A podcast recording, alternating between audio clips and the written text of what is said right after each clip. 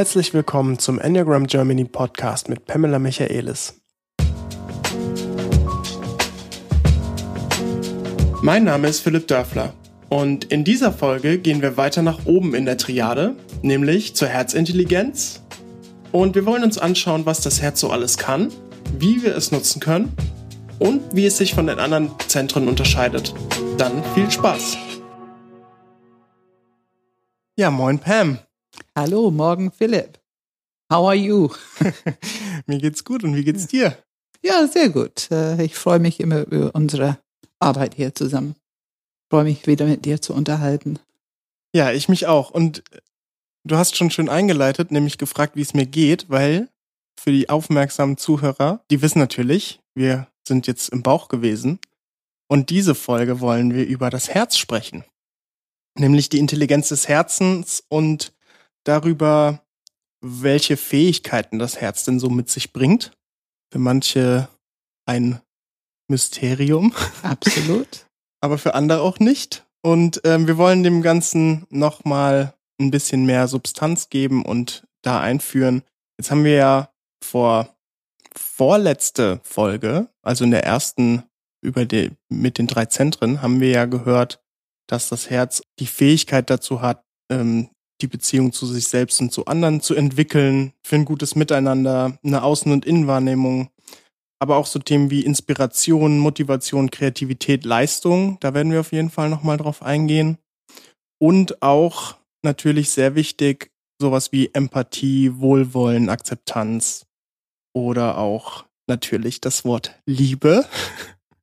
auch die große Anpassungsfähigkeit nehmen. Das ist einfach die ganz große Intelligenz des Herzzentrums ähm, an die Realität, mhm. so wie sie gerade ist. Ja, und ich stelle auch jetzt die erste Frage, die ich den Bauchmenschen gestellt habe, beziehungsweise über die Bauchmenschen gestellt habe. Welchen Vorteil haben denn die Herzmenschen, beziehungsweise was fällt denen denn leichter vielleicht in dieser Welt? Also ich glaube genau diesen Themen. Es ist sehr viel leichter als Herzmensch, für die meisten jedenfalls, ich will nicht sagen für alle, ähm, sich eine Situation anzupassen, auch adäquat anzupassen.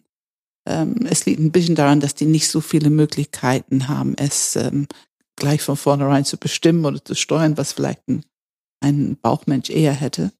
Ähm, aber wir können äh, uns in eine Situation anpassen, wir können uns adäquat verhalten mit unterschiedlichen Menschen, wir können relativ leicht in Beziehung gehen, vielleicht zwei und drei mehr als, als vier, aber äh, wir haben alle schon eine gewisse Gabe, auch in Beziehung zu bleiben und ganz viel Information aufzunehmen, also nonverbalen aufzunehmen, was in einer Beziehung gerade ähm, los ist. Und ich glaube schon, dass das in äh, Meetings und in Familiensituationen oft hilfreich ist überhaupt den Mensch zu sehen und eben die Frage, wie geht es dir? Ich freue mich mit dir hier zu sitzen. Das ist eine echte Freude. Also äh, ich glaube, wir haben viel Freude an Menschen. Und ich glaube, dass unser Leben oft ein bisschen warmer ist. Äh, ne? Wir haben einfach eine gewisse Wärme, die wir relativ leicht ak akquirieren können, wenn, wenn, ähm, wenn die Situation okay ist. Äh, wir können es auch verlieren, wie jeder andere auch, wenn wir uns verschließen. Aber ähm, ja, so meine, meine Wahrnehmung, meine mhm. Beobachtung bis jetzt. Ja, was ich auch, äh, ich meine, heute kann ich natürlich ein bisschen mehr mitreden, weil ich ja auch Herzmensch bin, was mir auch immer auffällt oder im Kontrast aufgefallen ist, ne? Das ja, ist jetzt auch ja. wieder der Vergleich. Ja. Ähm, ich habe mal mit einem Kopfmensch gesprochen und die Person, in dem Fall eine Frau, hat darüber geredet, ja, wie sie zu ihrem Chef steht und wie die Beziehung zu ihrem Chef ist. Und das hat sie alles über ja, Beobachtungen erzählt. Also, ja. ja, und dann hat der Chef gelacht und das fand er total witzig und dann hat er das und das gesagt und er hat, es war so total ähm, letztendlich die Information, was passiert ist. Und dann habe ich mir gedacht, du, du weißt, also weißt du es denn nicht einfach so? Brauchst du die Worte, brauchst du die Information, brauchst du dieses Lachen, damit du weißt, wie die Beziehung zwischen dir und deinem Chef ist? Weil für mich ist das natürlich, ne, ich fühle das einfach. Ich weiß, ich bin in diesem Raum ja. ich, und, und, ich weiß sofort, die, wie die Stimmung ist. Ja. Ich weiß, wie andere gerade auf wen sauer sind oder ohne dass überhaupt ein Wort geflossen ist. Ich, ich krieg das einfach mit. ja, wir, wir lassen uns auch ein in die Beziehung. Also unser Herz ist ja halt irgendwie da und ich, wir müssen jetzt aufpassen, Philipp, weil wir sind ja nun, du hast ja nun auch schon eine ganze Menge gemacht, das muss man einfach sagen. Und ähm, eine junge Herzmensch hat vielleicht nicht immer nur diesen Zustand. Da sind Mhm. wir uns beide Mhm. einig. Ich Ja. jedenfalls Mhm. hatte es nicht. Ähm, aber es ist grundsätzlich auch leichter, dieses Hineinfühlen, Empathie zu spüren in Beziehungen. Ich glaube, das ist das, wovon du sprichst. Und ich merke es natürlich in, in Coaching, in Mediation, genau was du sagst. Also äh, wenn Kopfmenschen, die, die erzählen eine Geschichte, die wirklich traurig ist oder schwierig oder, oder, aber die werden davon nicht tangiert. Die hören nur die Geschichte, die Fakten und äh, was ist genau und haben Fragen und stellen es in Frage. Die können ganz leicht zu jemandem sagen, das glaube ich nicht. Ich könnte das nie sagen an der Stelle zu jemandem, der gerade was ganz Trauriges erzählt hat. Ähm, ich würde vielleicht mal was in Frage stellen oder denken, na, die übertreiben jetzt ein bisschen. Aber das zu sagen, es ist so unempathisch. Für mich hört sich das immer so sehr unempathisch an. Mhm. Ja, ähm, jetzt ist ja ein, um, um das nochmal ein bisschen zu konkretisieren und klarer zu machen, ist ja ein wichtiger Bestandteil des Herzens oder eine große Kompetenz, ist ja das Thema Bewertung, ähm, aber auch natürlich Fluch, Fluch und Segen, weil bei einer, bei einer absolut. unbewussten Automatismus-Anwendung der, des, des bewährten Systems, da kann natürlich auch nichts Gutes bei rumkommen. Die Tatsache, dass es ständig läuft, ne, das ist einfach anstrengend. Genau, und, und sich dann auch, ne, also auch wieder de, dieses Thema Vergleich aufzuwerten, abzuwerten, irgendwas in den Himmel zu loben oder total schlimm zu finden und so fast schon dieses Dramatische oder irgendwas zu idealisieren oder das sind ja alles letztendlich diese Tach Sachen, die mit Bewertung zu tun haben. Vielleicht kannst du da mal einen Satz dazu sagen, woher kommt es und was, was passiert damit? Also es kommt natürlich, weil wir uns mehr auf unser limbisches System verlassen und unser limbisches System ist für alle Menschen unser Bewertungssystem. Es ist der Sitz, ähm, wo also Knöpfe gedruckt und ähm, die Wahrnehmung äh, wird sofort selektiert, überprüft, Kurz-, Mittel-, Langzeit-Erinnerungsspeicher ähm, und äh, wird ein Ergebnis daraus, die eben ein Plus oder Minus, also ein gefühltes auf jeden Fall. Plus oder Minus, also das Bewertungssystem läuft ständig. Es hat natürlich ähm, auf einem archaischen Level die Funktion, uns sicher zu halten. Und wenn wir das auf die Herzmenschen ähm, anwenden, dass diese Bewertungssystem vergleichen mit anderen, kontinuierlich und ständig, hat diese Funktion.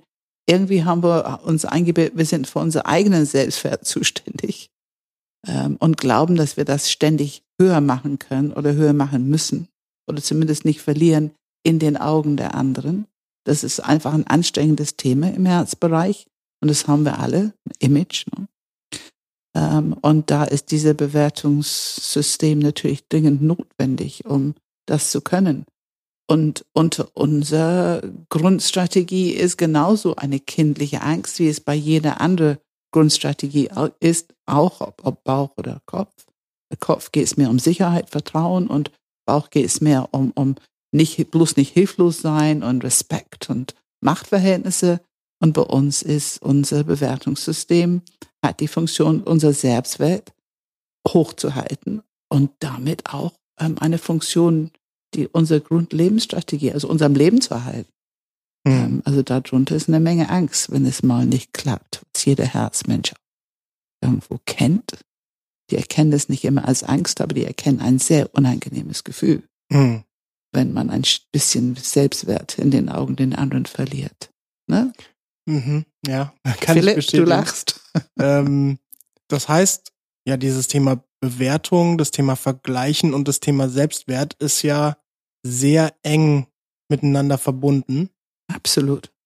Und wie kann ich mir das vorstellen? Weil Bewertung ist ja letztendlich dann auch von außen in irgendeiner Weise abhängig. Also ich brauche ja irgendetwas von außen, das ich bewerten kann, dass ich, mit dem ich mich vergleichen kann, was wiederum ja dann wieder zurückfällt auf meinen Selbstwert. Vielleicht kannst du da nochmal einen Punkt dazu sagen, wie die Außenwelt für Herzmenschen, was das für ein Thema hat. Also die, es ist ein sehr, das ist jetzt wirklich ein sehr gutes, auch ein sehr großes Thema im Herzzentrum. Ähm, also wir haben eine Grundlebensstrategie entwickelt, dass wenn wir unser Image gut pflegen, das heißt, wie wir in den Augen den anderen dastehen, was anderen uns sehen, äh, das löst aus, wie die uns bewerten können.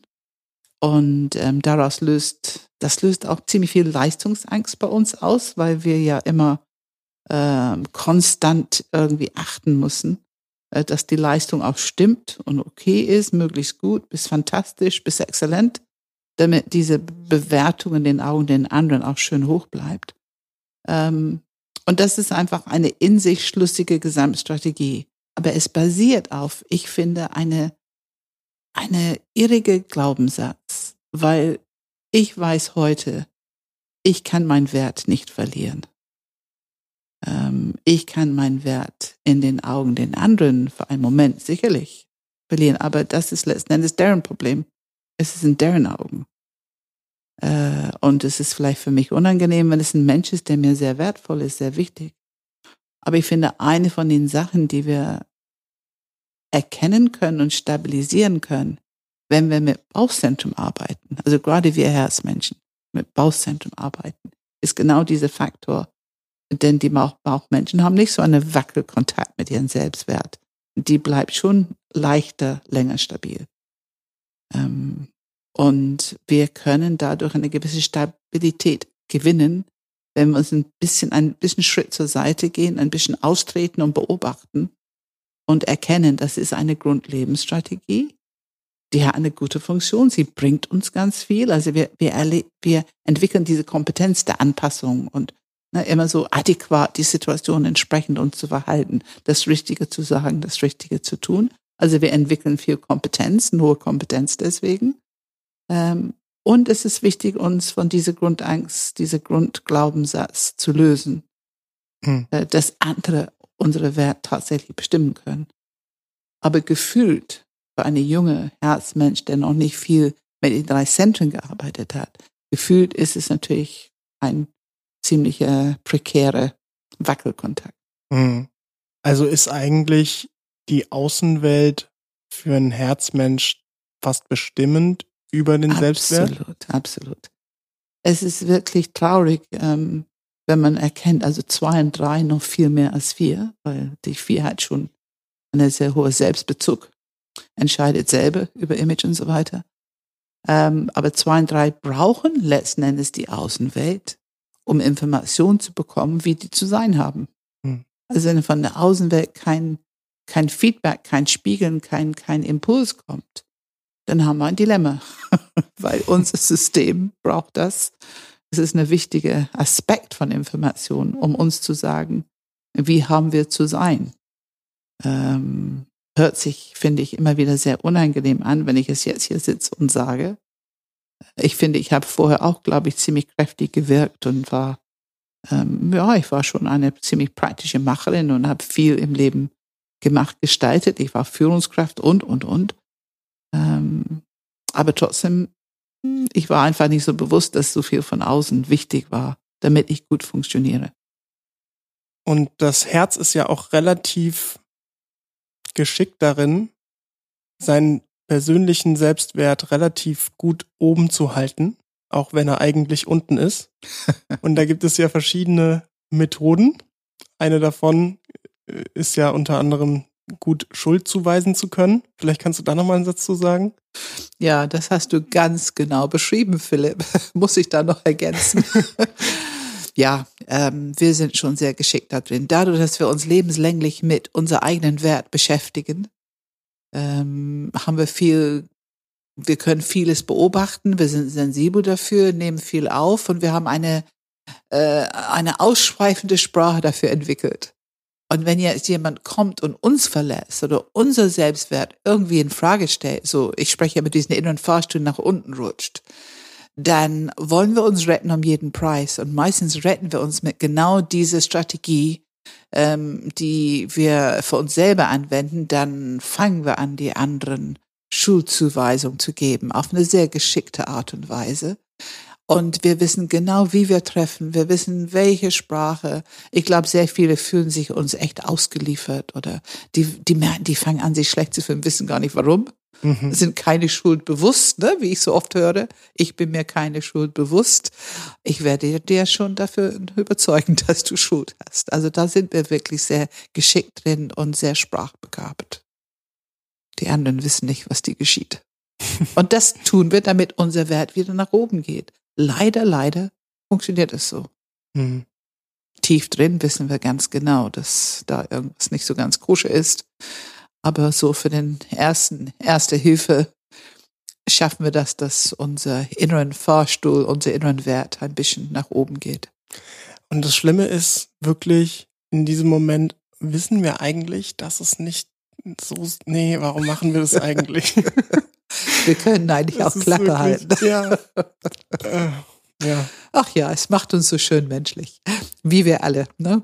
Kopf, Herz oder Bauch. Jeder hat so seine Art, mit seiner Reaktivität umzugehen, die nicht immer so wahnsinnig schmackhaft ist für die anderen.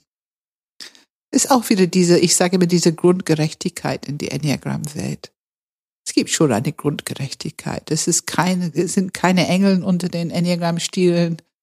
Kein Zentrum ist besser als der andere, aber auch nicht schlechter als den anderen. Hm. Die sind einfach anders geschickt.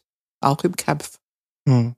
Ja, ich, ich glaube immer, wenn wir über Herz reden oder in dem Fall jetzt ganz konkret zum Beispiel Typ 3, dann kommt meine Lieblings nicht oder nicht Lieblings 3 zum Vorschein, nämlich Donald Trump. Und ähm, ja, zum einen, ich als 3 muss mit angucken, wie eine wirklich sehr destruktive drei in der Welt gerade unterwegs ist. Das berichten mir natürlich mein Herz der Identifikation und solchen Themen. Also das ist ja. äh, nicht einfach für mich, weil ich mir denke, oh, wenn jetzt, jetzt werden alle Dreier wieder schön über den Kamm geschert und guck mal, wie, ja. wie täuschend und schlimm die durchs Leben laufen. Ja, aber es ist tatsächlich ein gutes Beispiel von, du sagst jetzt mal, äh, jungen Herzmenschen. Ich meine, Donald Trump ist zwar physisch, physisch alt, aber ja, ja. ich sag mal innerlich wahrscheinlich.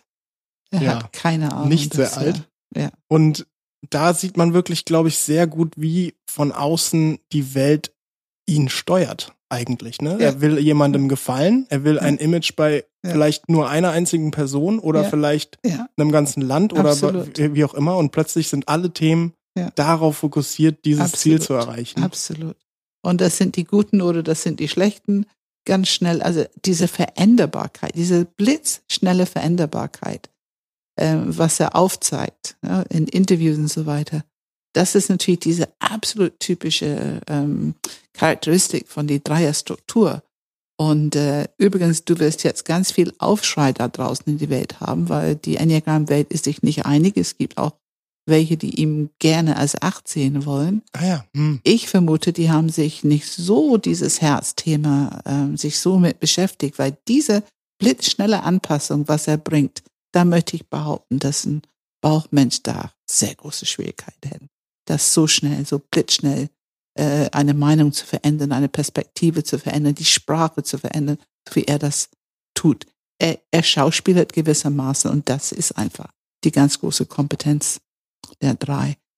Und ich möchte hier auch was Positives sagen, weil ich finde, ähm, auch ein Donald Trump hat letzten Endes auf eine bestimmte Art ein paar Missstände aufgedeckt, wo man vorher nicht so drüber gesprochen hat. Es war politically nicht so korrekt, über bestimmte Dinge zu sprechen. Und er geht ein bisschen mit dem Holzhammer vor teilweise. Also man merkt auch dieses vergessenes Herz, ne, dass er, er ist ähm, er kann so tun, als wenn er empathisch ist, aber äh, man sieht nicht so viel davon in seiner Politik. Ähm, aber ich, ich finde, ähm, ich glaube, dass jeder Enneagram-Stil auch irgendwas Gutes hat und, und ähm, dass einige Sachen, er, er dreht Steine um, wo man vorher die einfach nicht umgedreht hat. Ähm, ich mag nicht, wie er das tut, ich mag nicht die Schlussfolgerung, ich mag nicht, wie er Politik betreibt.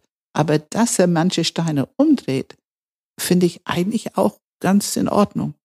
Also diese, diese Nase riechend, äh, was muss für, für Erfolg. Natürlich schaut er nur für den Erfolg von Amerika.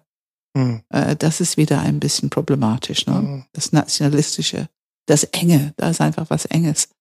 Aber ähm, er zeigt auch auf eine bestimmte Art Mut, Themen anzusprechen, die sonst durch das politically correct Atmosphäre einfach nicht mal erwähnt würden. Hm. Ähm, und äh, ich finde schon dieses abgehängte Volk der Globalisierung, da jetzt gucken wir, glaube ich, alle mit Donald Trump und Brexit, das sind schon zweimal Hm. heftigste Reaktionen darauf, ähm, dass wir da echt nochmal hingucken müssen. Und das finde ich gut, dass es im Vordergrund kommt. Ja, ich habe das Beispiel jetzt natürlich genannt, um zu zeigen, wie das Herzzentrum bei so einem automatischen, bei so einer automatischen Anwendung von außen gesteuert werden kann. Absolut, Also, absolut. ja, genau. Kannst du sagen genau, was es ist, was du erkennst, dass du das so deutlich siehst, dass er die Dreierstruktur hat? Also, dafür gibt's mehrere Gründe. Ich glaube, einer, der relativ klar ist, wenn man sich einfach mit seiner Sprache und seinen Inhalten beschäftigt, ist, er spricht wirklich eigentlich den ganzen Tag nur von Gewinnern, Verlierern, Erfolg, The Failing New York Times, Ja. die Fake News Ja. und äh, Die die, overrated Meryl Streep Schauspielerin, ja. alles bekommt eine Bewertung und alles bekommt eine Bewertung auch sogar wirklich im Dreierstil, also wirklich im, im, im schlimmsten Dreierstil, Ja, da hast du ähm, recht. des Erfolgs oder Nicht-Erfolgs. Ja, da hast du recht. Ja, es stimmt, dass je, was jede Aussage wird begleitet mit einer Bewertung. Mhm. Das ist limbisches System. Das ist herzzentrierte Sprache, genau. Das ist der eine Punkt, aber der andere Punkt ist für mich auch, wenn du jetzt die Acht nennst, also ich habe mal von der Acht gehört, dass Dreier so glitschig sind Ja. Und so durch die Hände flutschen, Ja, wie ein Stück Seife. Ja. dass man die nicht so Hab ich richtig greifen gehört. kann. Ja, genau. Ich finde, das sieht man unglaublich gut an dem Beispiel, das in Helsinki passiert ist. Trump, Putin, also diese Anpassungsfähigkeit, die Meinung zu ändern zu können, Ja. bevor er mit Putin Kontakt hatte, also live, real Meeting, war alles immer, ne, Putin, wir müssen hier stark bleiben und Amerika und alles drum und dran. Ja. So schön, wie es seine Voter gerne hören wollen. Ja. Dann ist er in Helsinki, kommt mit Putin zusammen und er ist brav wie ein Schoßhund. Ja. Die Beziehung mit Ja. Putin ist super Ist und das ist super, ja, ja, alles genau. toll und Ja. guck mal, wie gut wir uns verstehen und wir sind voll weitergekommen und ich habe total Erfolg in der Situation und so, Ja. ne? Also Wir wirklich sind Best Buddies irgendwie, war so, wie Oh. die da vorne gestanden haben, ja. heftig. Ja. Und dann kommt er wieder zurück, kriegt richtig ausgeteilt, sogar in diesem Fall aus seinem eigenen Lager, was ja auch nicht oft passiert. Aber da war echt keiner, der gesagt hat, ja, hast du gut gemacht, Trump. Und, ähm, und plötzlich kommt ein Statement. Ähm, I said I would, but I meant I wouldn't. Ja, exactly. I think that was, a, äh, ich glaube, das ging um diese, ähm, ihre Intelligenzgeschichte. Ähm, also Ja, ja, ja, einmal mhm. wollte er die Männer ausliefern einfach. Putin hat um gebeten, er wollte seine Intelligenzmänner ausliefern an Russland, dass die, die vielleicht noch ein bisschen ruminterrogieren können. Ja, genau. Unglaublich. Und ähm, dass er eher Putins Aussage, er hat keinen Grund, es in Zweifel zu stellen. Äh, Genau. Ja. Mhm. Äh, und Ja. ich glaube, da war dieses I would believe it instead of I wouldn't believe it. Und ich will einen Achter sehen, der so Ja. einen Rückgratbruch ja. nimmt. Also öffentlich. äh, das- Öffentlich und nicht merkend. Ich meine, das ist der, diese Identifikation, ist die Abwehrmechanismen der drei, die merken es nicht. Und das ist ja das, wenn wir uns nicht mit den drei Zentren beschäftigen und sie nicht wirklich ernst nehmen, dann merken wir solche Indizien nicht. Aber die Indiz, dass Bauzentrum nicht so anpassungsfähig ist, gerade nicht und nicht aus dieser Schwarz-Weiß-Denken leicht aussteigt. Ja, und vor allem nicht nur nicht so anpassungsfähig, Ja. vor allem also auch es sogar fast schon verräterisch sieht, ne? Ja. Wenn man so eine Anpassungsfähigkeit hat. Ja, Also, ja, ja. die haben Die so- haben nichts Gutes darüber zu sagen. Und in dem Fall vollkommen zu Recht. Ich meine, so seine Meinung zu ändern und jetzt ist alles wieder gut. Also Ja, er denkt ja jetzt, ach ja, Ja. habe ich ja nicht so gemeint. Er er glaubt sich auch noch dieses, diesen ja. Worten, die er gerade selbst ja. gesprochen hat. Das ist das. Ne? Er identifiziert mit seiner Erklärung. Jetzt ist alles wieder gut. Ganz genau. Ja. Und das ist die Identifikation. Das ist die Abwehrmechanismus der drei. Hm. Ähm, ich möchte nochmal auf den Selbstwert kurz zurückkommen. Warum ist das so ein großes Thema? Also was passiert da? Ich meine, haben wir keinen Selbstwert erstmal? Warum ist der nicht da? Wie kann man den entwickeln? Das also ich sehe das ganz sachlich. Wir verlassen uns auf eine bestimmte Intelligenz, diese limbische Intelligenz. Das heißt, diese limbische Intelligenz ist unsere innere Steuerung und hat sehr, sehr viel mit unserer Grundlebensstrategie zu sagen. Und sie will, dass wir überleben. Und auf einem archaischen Level tut sie das, indem sie ständig vergleicht. Und das Thema Vergleichen hängt direkt mit Bewertung zusammen. Wenn ich vergleiche, ergibt sich immer wieder ein Plus oder Minus. Das heißt, wir beschäftigen uns viel zu viel mit unserem Selbstwert. Auch das, es ist eine große Befreiungsschlag, wenn wir Bauchzentrum zur Verfügung haben und lernen, das einfach zur Ruhe zu bringen, wenn es mal, wenn die Story mal wieder anfängt. Aber der Grund ist einfach, weil das ist die Aufgabe von limbischen Systemen. Es ist ja auch eine biologische Aufgabe, damit wir gut überleben. Ne? Also ähm, Zugehörigkeit, Sicherheit, Wert, das sind Grundbedürfnisse. Und unsere Neurophysiologie ist ausgerichtet, um dafür zu sorgen, auf der ein oder andere Art. Ähm, also ich glaube nicht, dass wir es unbedingt heißt, dass wir mehr oder weniger Selbstwert haben als anderen Menschen, nur wir beschäftigen uns viel mehr damit. Mhm.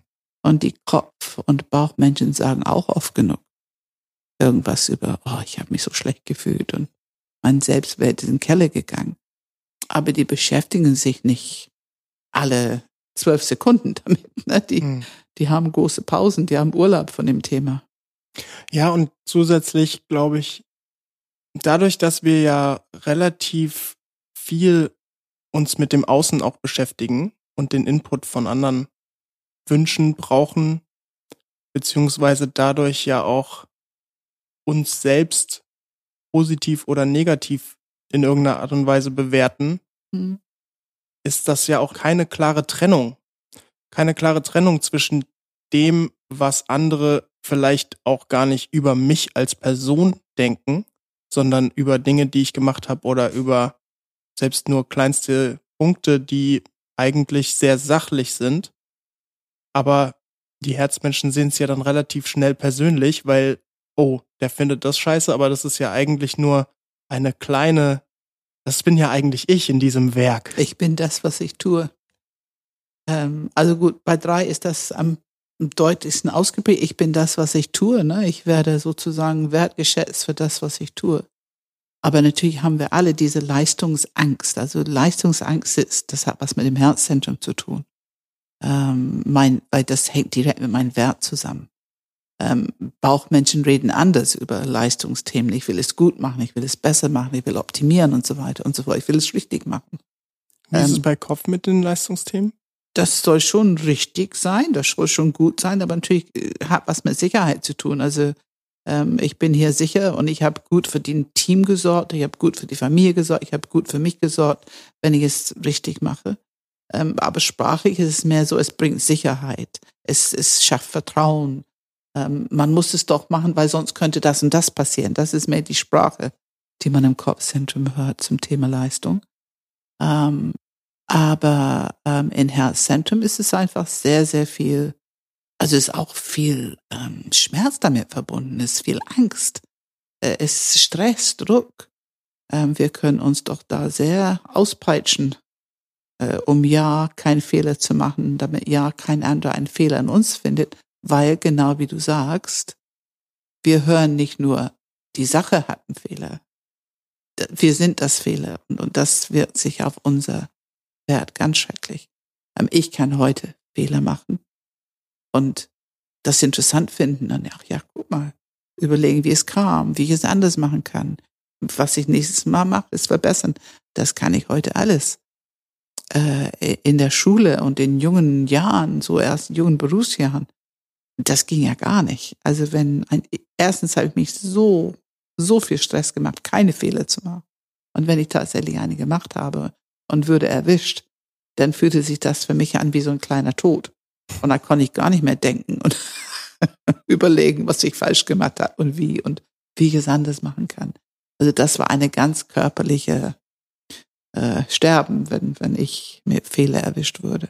Absolut absurd. Also wirklich absurd.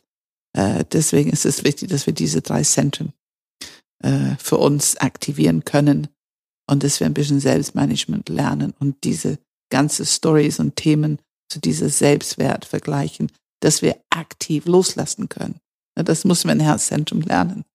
Uns zu stabilisieren und die Stories, die Themen loszulassen. So wichtig ist es nicht. Jeder Mensch macht Fehler sowieso. Und das ist alles in Ordnung so. Und leisten so gut wie wir können ist auch gut. Und ähm, ganz so leisten wie ein Bauch- oder ein Kopfmensch, genau dasselbe wird es nie sein. Wir werden manches besser machen, vielleicht bessere Stories, bessere Inhalte, äh, bessere ähm, Systeme erfassen, auch sprachlich erfassen. Ähm, aber diese große tuende Kraft ist bei uns halt ein bisschen weniger. Und allzu viel in Frage stellen, das können wir lernen, das zu tun. Also differenzieren, präzisieren, in Frage stellen. Ähm, ich freue mich über mein Kopfzentrum heute, wie es mein Leben bereichert. Das erlebe ich auch so. Aber ich äh, werde das nicht ganz so machen wie die Kopfmenschen, diese sehr präzise Sprachanwendung und, und so viele Fragen, was natürlich auch viel Information dann auch sammelt. Also wir haben jetzt ein bisschen kritischer übers Herz gesprochen. Ja. Was ist dann aber zum Beispiel gut an dieser Leistung?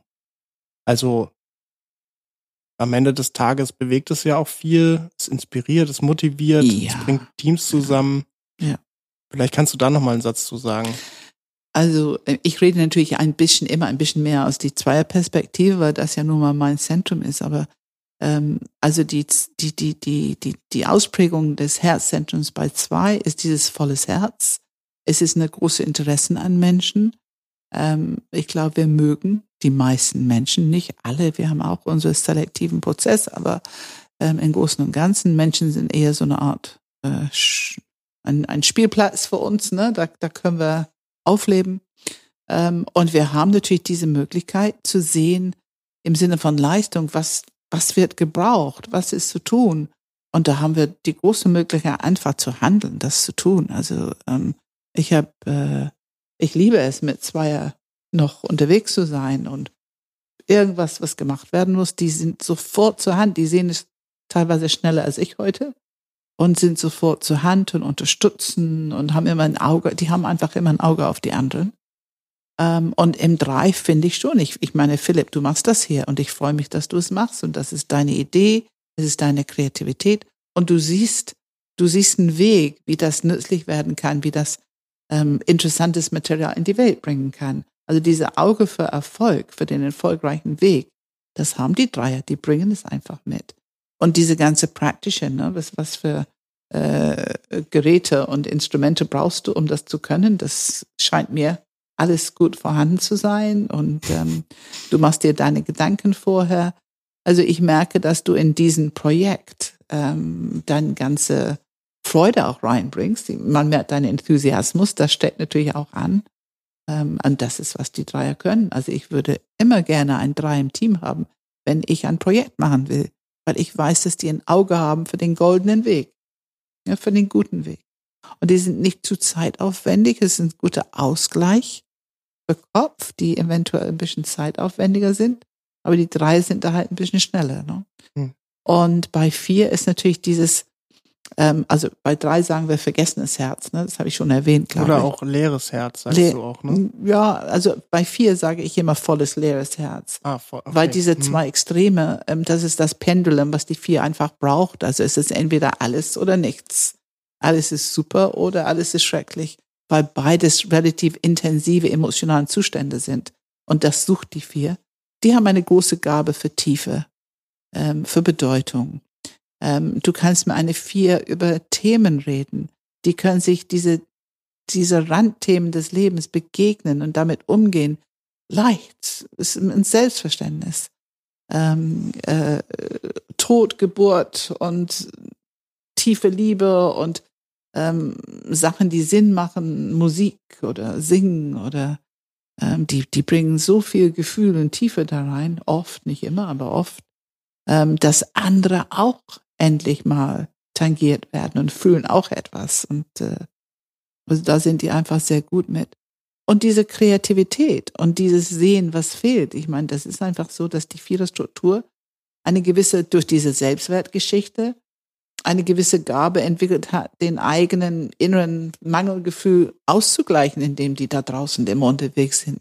Die decken den Mangel auf und dann wissen wir, was wir noch verbessern können oder wie wir noch ein Stückchen bedeutungsvoller, kreativer werden können. Also es sind drei sehr unterschiedliche Ausprägungen und jeder für sich hat natürlich eine Gabe. Alle Enneagramm-Stile bringen etwas mit, was auch wirklich wertvoll ist für mhm. uns allen.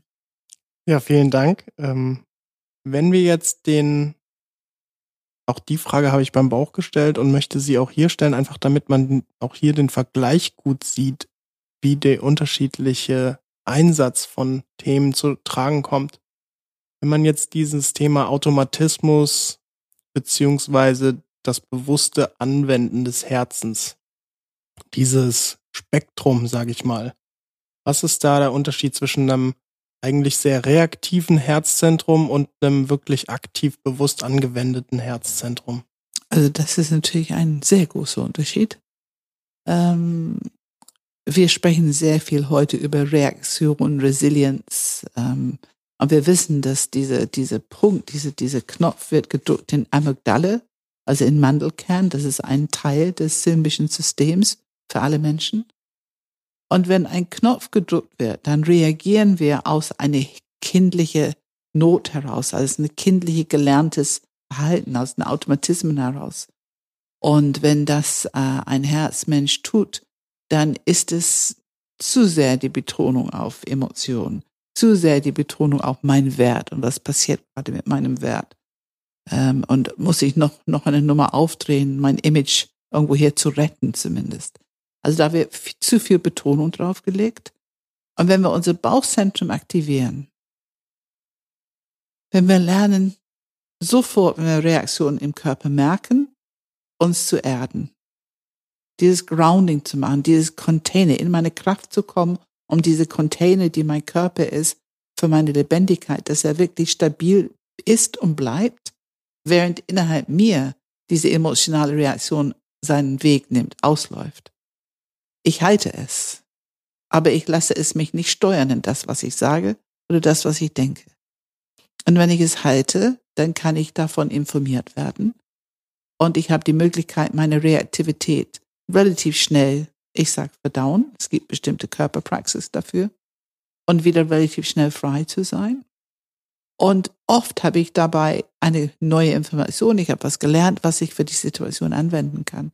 Und das kann ich erkennen natürlich im Kopfzentrum weil er frei geblieben ist von diesen ganzen Geschichten über Selbstwert und Leistung und so weiter. Also wenn ich meine Reaktion halte, brauche ich Bauchzentrum, meine Kraft als Container und das ermöglicht, dass die Emotionalität durchläuft, dass ich mehr Informationen bekomme und mein Kopfzentrum kann aktiv zuhören, es kann es mitbekommen, weil es selber nicht besetzt ist durch diese alten automatischen Geschichten. Sehr viel Freiheit da drin. Was mir für mich auch noch aufgefallen ist, ist, dass ich gemerkt habe, wenn wir über Empathie sprechen und Akzeptanz und Wohlwollen und gegenüber anderen, aber auch Dankbarkeit, dann mhm. ist es für mich überhaupt erstmal wirklich, also wirklich spürbar gewesen. Also ähm, sozusagen weg von dem dramatisierenden oder irgendwie, ich sag jetzt mal, rumheulen mhm. sozusagen mhm. hin zu einer ehrlichen Berührung, mhm. aber auch die Person tatsächlich wahrzunehmen und zwar nicht selektiv wahrzunehmen, so für die Punkte, die ich bewerte als wertvoll oder nicht wertvoll, sondern die Person als Ganzes wahrzunehmen und da Absolut. auch und da auch einfach so eine Art ja Empathie dann diese un, wie sagt man, unconditional love, was ist ja, das ja, ja, auf Deutsch? Ähm, Für mich ist es eine, eine absolute Akzeptanz. Es ist eine absolute Präsenz jemand gegenüber. Es ist diese Bereitschaft, die in ihrer Gesamtheit einfach zu erleben. Ich erlaube, dass die auf mich Wirkung haben können, einfach so wie die sind. Ähm, und ich bleibe dabei. Ich übernehme die Verantwortung für meine Reaktion und tue nicht das, was wir alle tun. Wenn wir nicht präsent sind, dann gibt es, ich habe ein schlechtes Gefühl und du hast Schuld. Das ging so automatisch und kann immer noch automatisch gehen. Aber wenn wir wach sind und geerdet sind und wir die Verantwortung für unser Zentrum übernehmen, dann haben wir einfach diese Möglichkeit, berührt zu werden, wie du sagst. Und unser Herzzentrum ist dafür zuständig, wie ist meine Beziehung zu mir? Und das ist Arbeit, die wir alle zu machen haben. Also alle Menschen, die ich bis jetzt kennengelernt haben, habe, ähm, haben da ein bisschen Arbeit zu machen. Mhm. Bis die, die, wir können so reden, als ob wir ziemlich stabil sind und wir haben gute Selbstsicherheit. Auch damit habe ich kein Problem und so weiter und so fort. Aber im Gespräch hörst du ganz schnell, wenn das Herz zugeht und dass die eigentlich nicht in Empathie mit sich sind. Und Empathie mit sich sein ist eine Grundvoraussetzung, um dann in Empathie mit anderen zu sein. Und wenn ich in Empathie mit mir bin, kann ich auch berührt werden. Mhm. Es ist aber schon ein bisschen Arbeit, Philipp. Ne? Also ich, äh, wir reden hier über etwas, was schon ein bisschen Übung braucht. Absolut. Ich kann es nur bestätigen. Ja, ja, ja, ja. Aber dieser Punkt quasi Offenheit, also dieses, wie verändert sich der Satz? Du hast gesagt, ich habe ein Problem und du hast Schuld. Wie verändert sich der Satz, wenn man bewusst das Herz einsetzt? Ich habe ein Problem und? Also ganz deutlich, ich denke nicht, ich habe ein Problem. Ich erlebe mich, als ich habe jetzt eine Körperreaktion. Ich spüre es. Es ist meins. Ich würde nicht auf die Idee kommen, zu denken, dass jemand anderes für meine Körperreaktion zuständig ist. Also heute denke ich, wie kann man bloß? Äh, es ist ja mein Körper. Ich atme und es ist mein Blut, der durchläuft und es ist meine Körperreaktion, die gerade zu spüren ist. Aber es ist ja teilweise oder oft eine Situation, die von außen kommt. Fast immer, ne? Wenn ich lebe, wenn ich präsent bin mit dem Leben, dann ist es so, dass ähm, das Leben um mich herum auch lebendig ist und mich tangiert. Und wenn ich mich tangieren lasse, dann erlebe ich solche Sachen. Ähm, ich erlebe die Lebendigkeit der anderen und das ist gut so. Und das heißt, diese, diese, wenn ich in Resonanz gehe mit dem Leben und mit anderen Menschen, dann ist es natürlich ein bisschen risky, weil ich erlaube in dem Moment, dass ich tangiert werde und dass es bei mir Reaktionen auslösen können. Und das tut es auch regelmäßig, das wissen wir alle. Ähm, aber das ist Teil der Akzeptanz, was du gesagt hast. Diese unbedingte Akzeptanz von anderen Menschen beinhaltet auch, dass ich merke, ich, ich kann erkennen, oh, guck mal, diese Person ist für mich herausfordernd. Ich meine, es gibt Menschen, die, ich war immer schon sehr sensibel für Stimmen. Und es gibt Menschen, die eine Stimme haben, die für mich sehr herausfordernd ist zuzuhören. Äh, und das, das, ich habe immer wieder Situationen in meinem Leben gehabt, wo, äh, wenn es nun unglücklicherweise ein Kollege ist oder ne, irgendjemand, mit dem du täglich arbeiten musst und eine Stimme äh, hat, die für dich wirklich Reaktionen auslöst, dann hast du natürlich viel Arbeit zu tun. Ne? Ähm, aber ich habe die Verantwortung für meinen Körper, für meine Reaktion, für meine emotionale Reaktion. Ich habe die Verantwortung für mein Handeln. Ich kann es steuern und ich, ich entscheide selber, ob die Reaktion möchte was auslösen. Die Reaktion möchte vielleicht jemand beleidigen oder eine Schuldzuweisung geben. Ich kann es halten. Ich kann es merken, dass ich es gerne sagen würde, tun würde. Ich tue es aber nicht ich halte es in mir und ich gehe erstmal in Beziehung zu mir, diese Empathie. Ähm, ich gehe ins Herzen, das macht es sofort weicher. Das heißt, ich halte die Energie zurück, ich halte das Verhalten zurück und habe einfach dann eine Wahl. Wenn ich meinen Wille einsetze zu halten, statt den anderen eins rüberzubraten, dann habe ich eine Wahl in mein Verhalten. Ähm, und das wird nie zur Gewohnheit. In meiner Erfahrung ist das immer, du musst wach sein, Du musst schnell genug sein, um dich zu erden, bevor eine freche Antwort oder eine unangenehme Antwort rauskommt. Ähm, also es braucht schon Selbstmanagement. Das ist ja unser konstantes Training mit unserer Enneagrammarbeit. Ne? Mhm. Du hast auch noch einen interessanten Satz gesagt vorher, und zwar, ich muss erst mit in Empathie mit mir selbst sein, um empathisch sein zu können mit anderen. Ja. Es kommt ja auch so ein bisschen dieser Punkt, ähm, ja, ich, ich nehme das Wort nochmal in den Mund, wo sich jetzt bestimmt konkret alle Nackenhaare zu Berge stellen werden, nämlich das Wort Liebe. Ja. Wenn ich das, glaube ich, jetzt auch sogar dreimal hintereinander sagen würde, ja. würden hier alle panisch den Stoppknopf suchen und drücken. Ähm, aber es ist ja letztendlich der, der Kern des Herzzentrums ist ja letztendlich Liebe. Und es ist die große Fähigkeit des Herzzentrums. Die Fähigkeit. Und ähm, was du sagst, wenn, wenn, wie du über das Wort sprichst, ist sehr maßgeblich für was für Reaktionen es in den anderen auslöst. Ähm, ich muss sagen, ich sehe das heute ja fast wissenschaftlich. Also für mich ist Liebe ist das Gefühl, was da ist, wenn du dein Herzzentrum offener hältst. Ja, da gehört ein gewissen Mut dazu, je nachdem, was für eine Situation das ist. Es ist die Naturzustand, das ist die natürliche Befindlichkeit des Herzens. Es hat was mit Offenheit, die Bereitschaft zur Akzeptanz zu tun, also die Bereitschaft zu empfangen, diese Lebendigkeit von den anderen und präsent zu bleiben, nicht zu flüchten, wenn es unangenehm wird oder herausfordernd wird. Ähm, und es ist ja letzten Endes ein Zustand, also diese, ne, unsere Haltung bei Coaching, bei Mediation, das kennst du immer wieder. Wir müssen gut geerdet sein, um und diese Container, wir müssen in unserer Kraft sein, diese Körpercontainer, um diese offene Herz zu halten. Und dann ist diese warme, offene, akzeptierende, äh, ja, ich würde schon sagen, Begeisterung für das Leben. Ähm, wir leben gerne, es fühlt sich so gut an.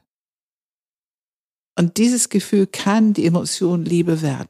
Also ich finde, es ist erstmal ein Körperzustand, ein energetischer, offener, akzeptierender Körperzustand.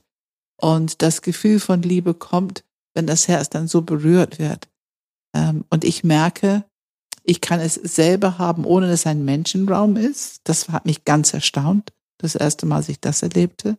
Es, wir können es haben, wenn wir irgendwas Wunderschönes gucken. Es kann ein Aspekt der Natur, eine wunderschöne Blume oder ein kleines Kind oder ein, ein, ein, ein Puppy oder, ja, also die Natur hat so viel zu bieten, was diese Liebe auslöst. Ich finde die Augen von einer Kuh oder die Augen von einem Löwen kenne ich das, dass es bei mir schon ausgelöst hat.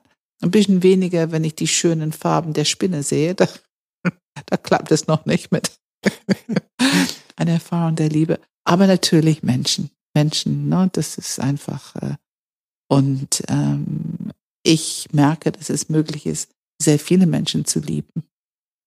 Äh, also wir unterscheiden einfach, ist das jetzt mein Mann oder meine Kinder oder meine Mutter, äh, meine Schwester, Freunde, sind es meine, wie soll ich sagen, meine Netzwerkkollegen.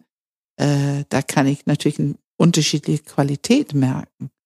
Aber diese Grundliebe ist da äh, die geht nicht so schnell weg. Ich kann mich verschließen, dann ist sie natürlich gefühlt nicht da. Für eine Weile. Und dann habe ich Arbeit zu tun mit Praxis. Ähm, aber ich finde, ich weiß, was du meinst. Das ist so ein bisschen, also wir können nur an Hollywood-Liebe, große Literatur denken, wenn wir das Wort Liebe in den Mund nehmen. Es ist meine Intention mit dieser Art Arbeit, es zu normalisieren die, die, ich finde, so viele möglich, viele Menschen wie möglich die Möglichkeit zu geben, es ist ein normaler Zustand. Also wenn du eine Bereitschaft hast, dein Herzzentrum zu öffnen, und das ist Arbeit. Wenn du diese Bereitschaft hast für den Alltag, dann kannst du sehr viele Situationen intelligenter begegnen.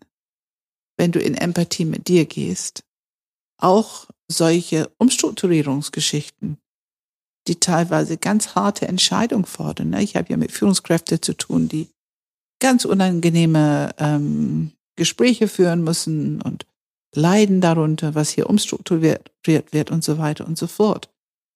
Und wenn man da eine gute Unterscheidung und Präzisieren macht mit alle drei Zentren, dann kann man diese Grundhaltung gewinnen. Okay, es ist so, dass die Realität, ich habe getan, was ich, was für mich möglich ist. Ähm, mehr Einfluss habe ich nicht auf der Realität. Ich habe jetzt die Aufgabe, es liegt in meiner Aufgabe als Führungskraft für dieses Team, für diese Organisation. Und ich kann jetzt dieses Gespräch führen mit dieses offenen Herzen, das heißt in Empathie mit mir und auch mit der Person, mit dem ich spreche, den ich vielleicht sage, dass der Job nicht mehr lange da sein wird oder ähm, durch die Umstrukturieren verlieren die ihre liebe, lieb, geliebte Position und müssen leider in eine andere Abteilung äh, und, und, und. Es gibt ja so viel, was solche Gespräche, die die führen müssen. Aber wenn ich es mit Empathie führe und eine Bereitschaft habe, ich weiß, es kommt eine Reaktion von dieser Person. Und auch das ist wiederum normal. Ich muss es nicht persönlich nehmen.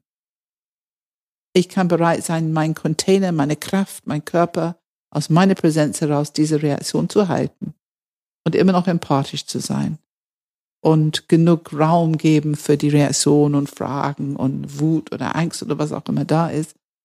Also ich kann mein Bestes tun mit meiner Haltung, auch in sehr, sehr schwierige menschliche Situationen, wenn ich die Grundhaltung der Liebe einnehme. Die ist wesentlich effektiver, wesentlich intelligenter und auch wesentlich bekömmlicher für mein Gegenüber.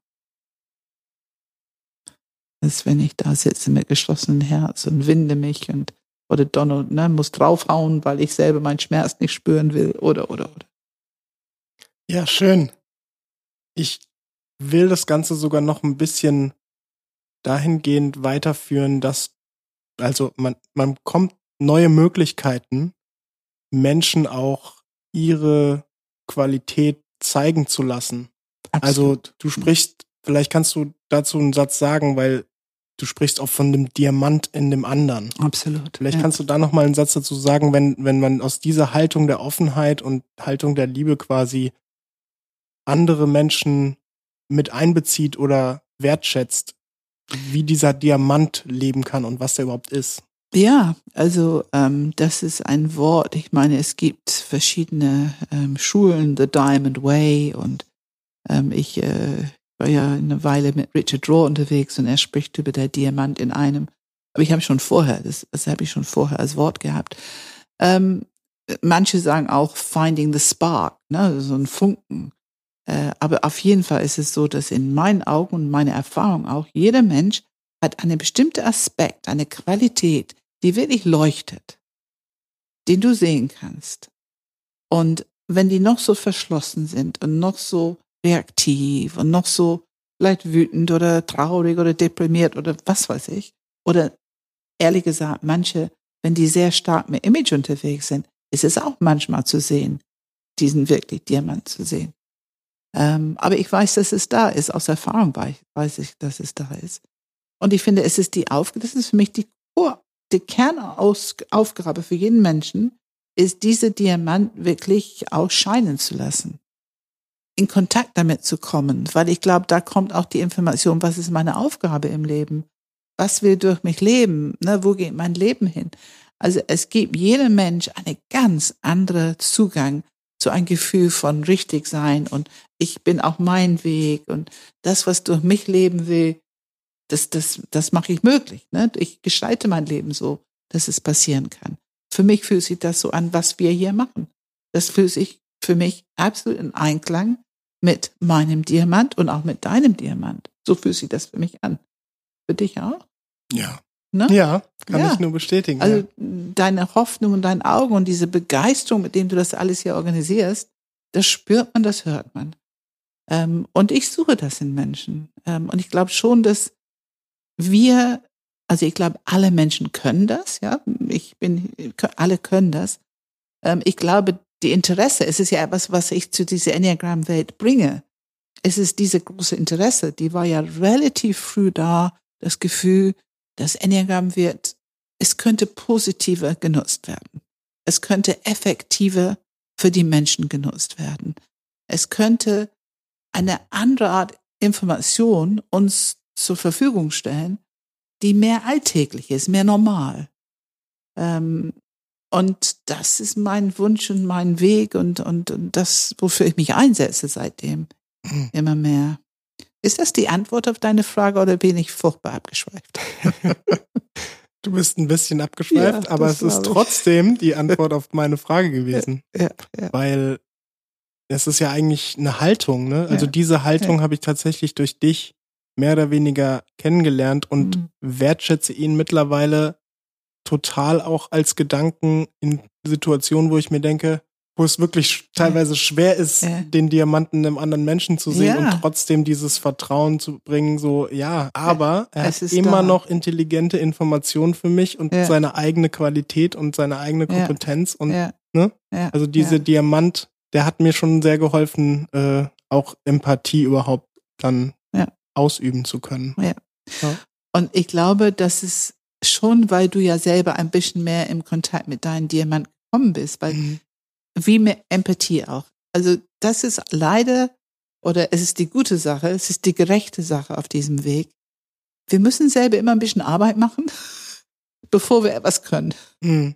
Ähm, im, in der Empathie mäßig gehen, Bauzentrum öffnen, äh, Diamant in anderen sehen. Da müssen wir schon selber ein bisschen in Kontakt mit unserem Diamant gekommen sein und also es ist, es ist kein Glauben, dass ich ein Diamant habe. Es ist etwas, was ich spüre. Und es ist kein Glauben, dass du einen Diamant hast. Es ist etwas, was ich sehe und erlebe und spüre. Mhm. Ähm, und wenn du das oft genug mit genug Menschen machst, dann erkennst du auch, guck mal, mein erster Eindruck ist vielleicht, oh Gott, was haben wir hier? Aber, oder wem haben wir hier? Aber wenn man die Arbeit macht, dann irgendwann sieht man tatsächlich, was diese Person für große Vorteile mitbringt. Und ich finde, es ist eine tolle Haltung, eine sehr gesunde Haltung im Berufswelt, weil ähm, gerade als Führungskraft, wenn du es kannst, es macht dein Leben so viel einfacher. Also mhm. Diese ganze Bewerterei und was da so stattfindet und hinter den Rücken reden und total verzweifelt sein oder gefrustet sein und was da alles noch so läuft. Das passiert auch. Ich rede hier nicht über eine Ideologie, also das passiert auch.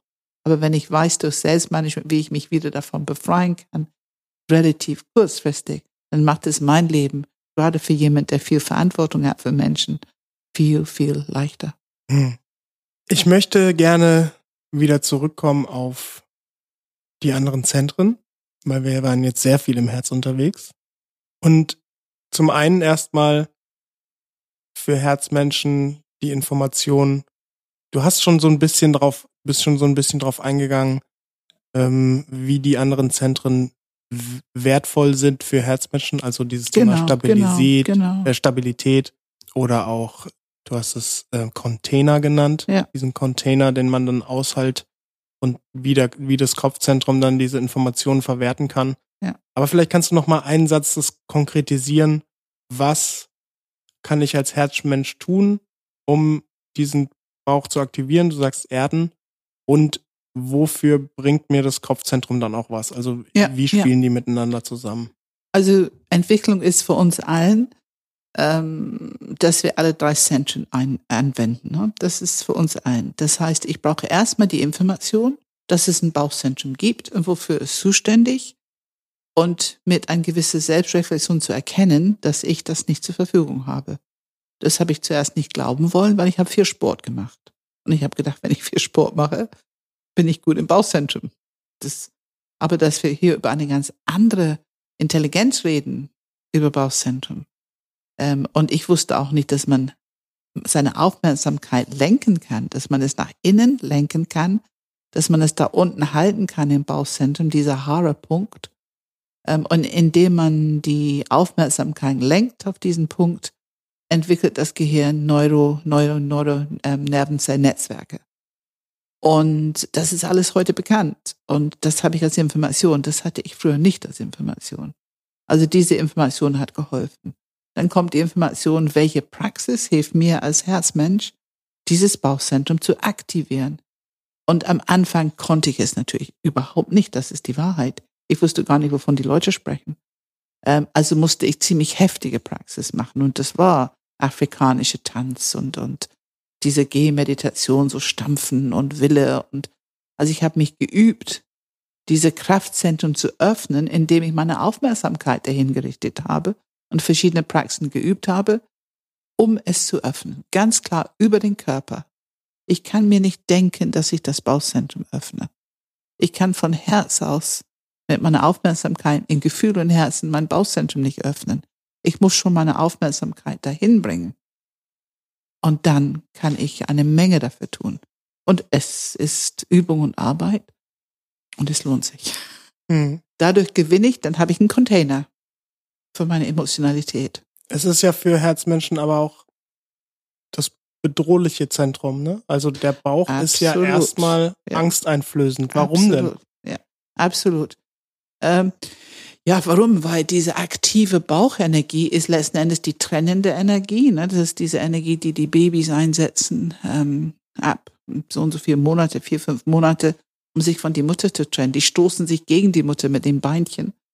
Also das ist die trennende Energie. Und wenn wir Bauchenergie, sprich unsere Position beziehen, äh, vielleicht auch mal ein bisschen Wut zeigen, ähm, gegen angehen, das ist für uns sehr bedrohlich, für unsere Grundlebensstrategie immer anzupassen und die Beziehung zu pflegen. Ähm, das ist das Gegenteil von anpassen und Beziehung pflegen, wenn ich Position beziehe, auch Gegenposition. Ähm, vielleicht eine andere Meinung vertrete und eine vertrete ein bisschen heftiger. Das heißt, ich erlebe sowas wie Trennung und Trennung macht einfach Lebensangst für die Herzmenschen. Eine sehr ängstliche Erfahrung am Anfang. Allerdings, es ist eine Körpererfahrung, ähm, die ich über die Information, das, warum das so ist und dass es kommt und so weiter, also mehr Informationen im Kopfzentrum, ich brauche genug, um diese Praxis zu machen. Und dann kann ich auch erkennen, dass es nicht die eigentliche Funktion von Angst ist, es warnt uns davor, dass etwas Schlimmer passieren kann. Und hier habe ich gewusst, okay, das gehört dazu, damit ich mein Bauchzentrum öffnen kann. Und das ist nichts Schlimmes. Das habe ich schon irgendwie erkannt, dass mir das einfach fehlt. Also ich wusste, dass diese archaische Angst äh, nicht wirklich sich auf mehr Gefahr birgt. Aber trotzdem fühlt sich das so an, fühlt sich genauso an. Mhm. Also durch die Angst durch. Aber das geht allen Menschen, auch die, die Herzzentrum aufmachen. Äh, da spüren die auch Angst. Du hast jetzt viel über Information gesprochen. Ist es schon für dich die Art, das Kopfzentrum anzuwenden? Ja, Information verstehen, erkennen, was ich noch nicht verstehe. Ich brauche mehr Information, differenzieren, präzisieren. Also diese, ich finde schon diese akribische wissenschaftlichen Blick, äh, die finde ich sehr unterstützend und bereichernd. Sie muss aber nicht immer überall zu jedem Zeitpunkt sein aber sie ist, um etwas besser zu verstehen, sehr nützlich. Mhm. Und wenn ich mehr Informationen habe, kann es das Herzzentrum erreichen. Und dann gibt es so ein Gefühl von, ach so, ach jetzt verstehe ich. Und das ist, worauf ich ziele. Mhm. Jetzt haben wir noch ein letztes Thema, nämlich die alle Nicht-Herzmenschen. Nach Ausschlussverfahren sind es Bauch- und Kopfmenschen. Und so wie wir die Frage bei den Bauchmenschen auch gestellt haben, wie geht man mit Bauchmenschen um, wenn da etwas auf mich zukommt? Wie ist es denn als Bauch- und Herzmensch, wie gehe ich, äh, Bauch- und Kopfmensch, wie gehe ich denn mit einer Person um, die gerade emotional was auch immer tut? Ja, ja, ja. ja. Und wenn die Emotion das Einzige ist, was spürbar ist. Ist sehr ängstlich für Bauch Oder dieses selbstabwertend oder ne, selbstkritisierend, selbstabwertend, aufwertend, was auch immer. Ach ja, wir können schon nervig sein.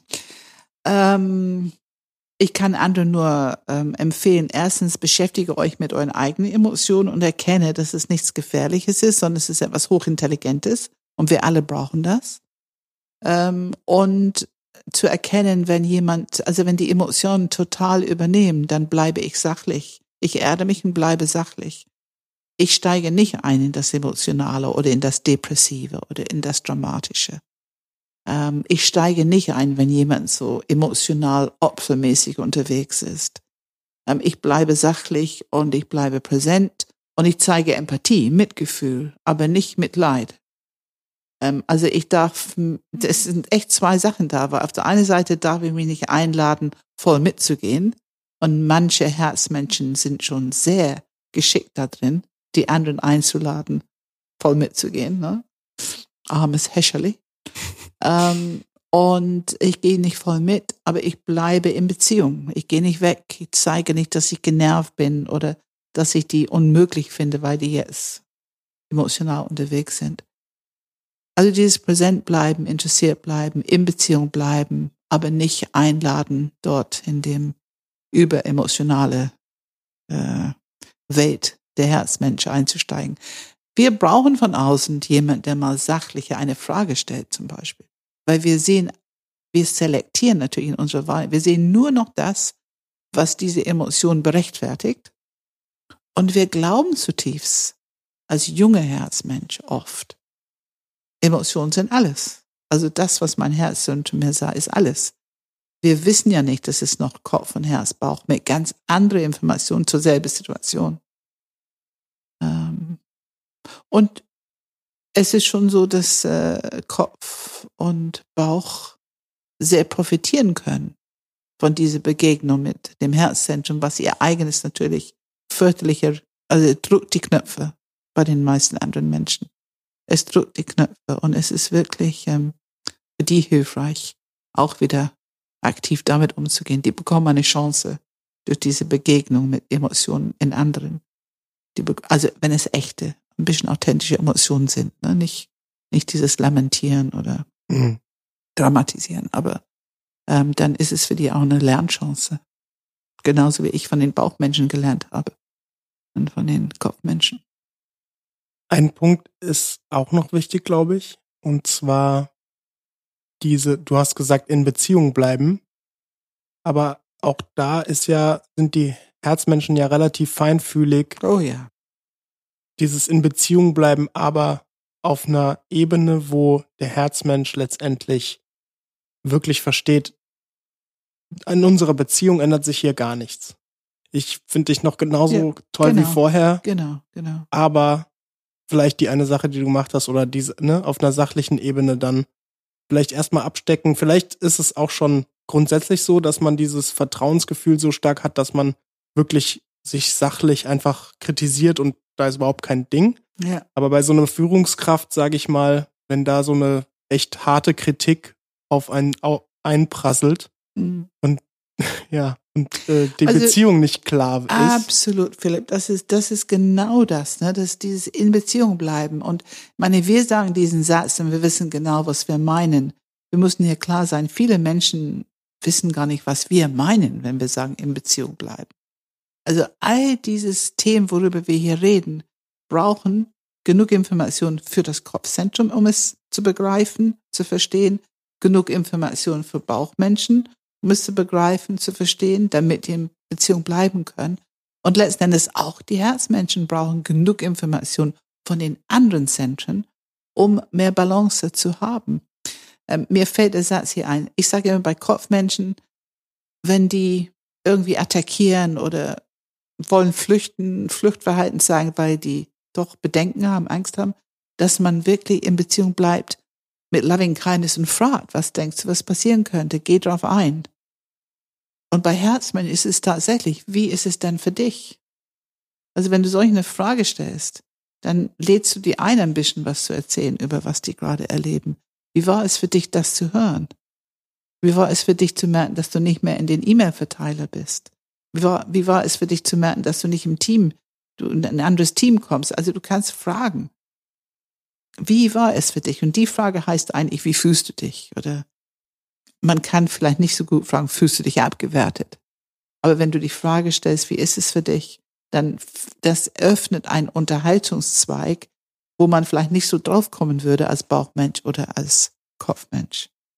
Aber es ist wichtig für uns, solch eine Frage zu hören. Okay. Ja, Pam, vielen Dank für heute. Ja, my pleasure.